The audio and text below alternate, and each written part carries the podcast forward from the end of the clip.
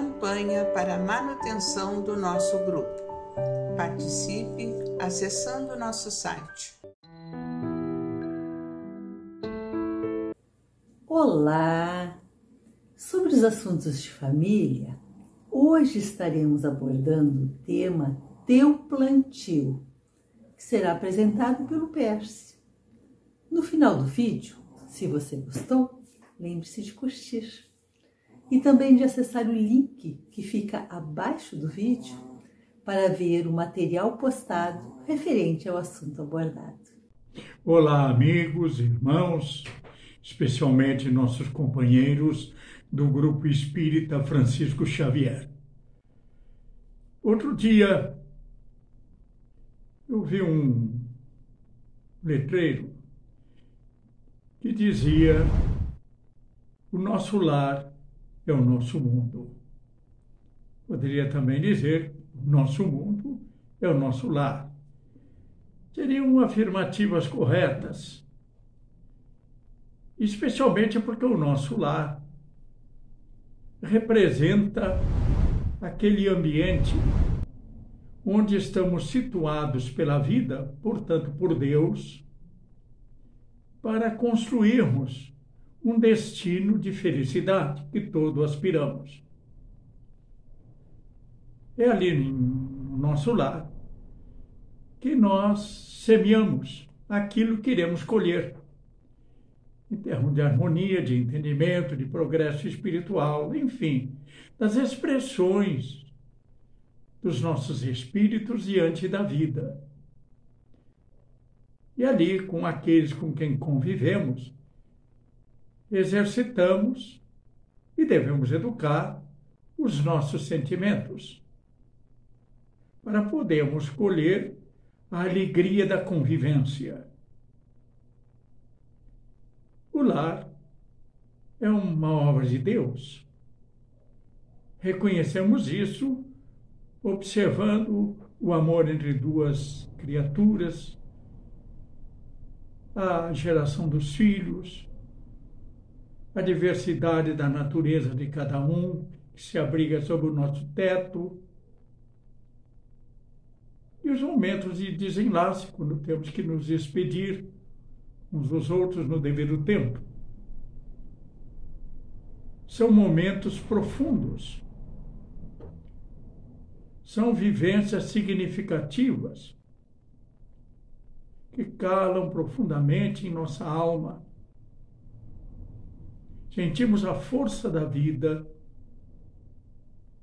a nos assinalar com a experiência desses momentos tão significativos vividos sob o abençoado teto do nosso lar.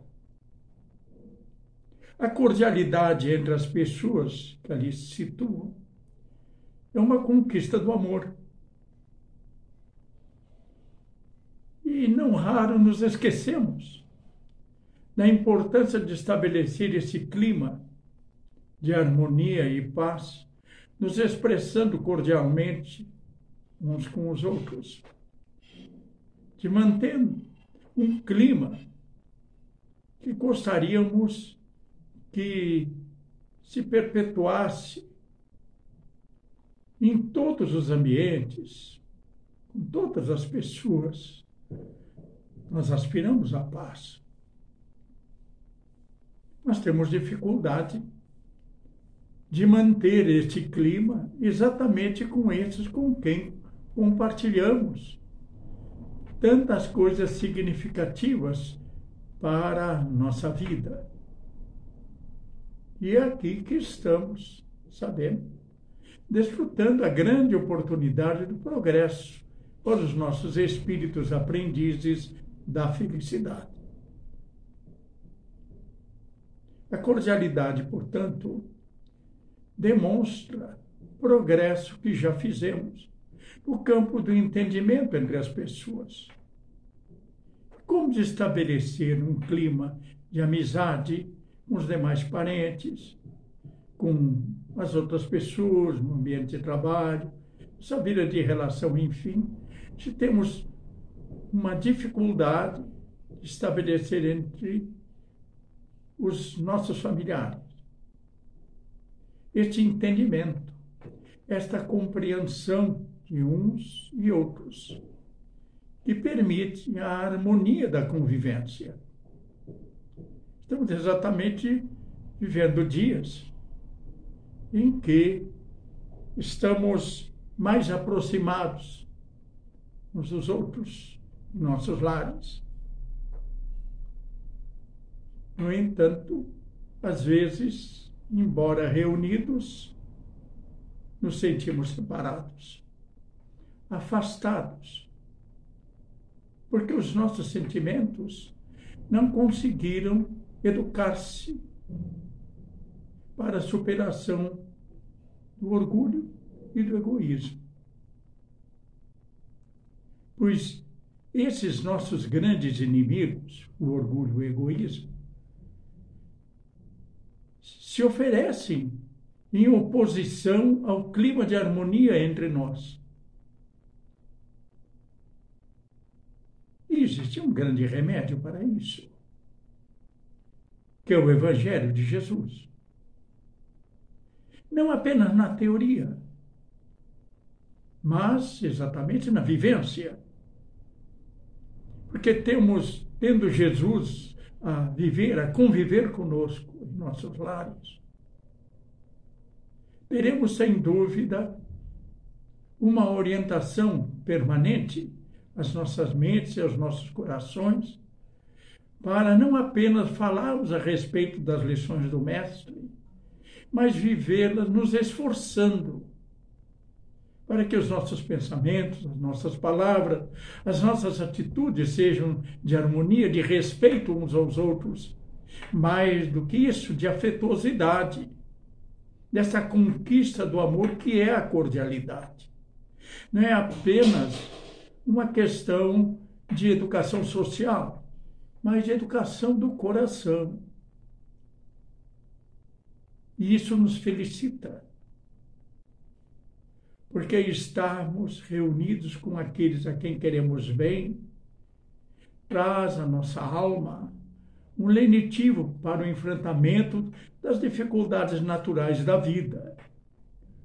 Os momentos que precisamos aproveitar para o progresso espiritual, mas que exige, sem dúvida alguma, aplicação na nossa vontade esclarecida por isso, temos momentos de reflexão sobre as lições que Jesus nos oferece no enfrentamento dessas situações tão desafiadoras e inevitáveis que constituem lições de felicidade que Deus providenciou para nós e de uma maneira muito exclusiva em nossos lares que é onde nós semeamos.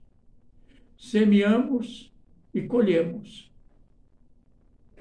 Assim como Deus nosso Pai, no universo, lançou sementes de amor em tudo que criou e que nós reconhecemos pela nossa capacidade de amar, que todos temos que precisa ser ampliada, precisa se movimentar como um grande instrumento da harmonia e da paz, que inicia, sem dúvida alguma, em nossos lares. Se expressa na maneira como nos dirigimos uns aos outros, como cuidamos uns dos outros, como vemos uns aos outros e como nos educamos reciprocamente. Ora, oferecendo orientações através do nosso exemplo, ora, orientando as nossas crianças, para que elas tenham também, na vivência conosco, o grande estímulo educador da vida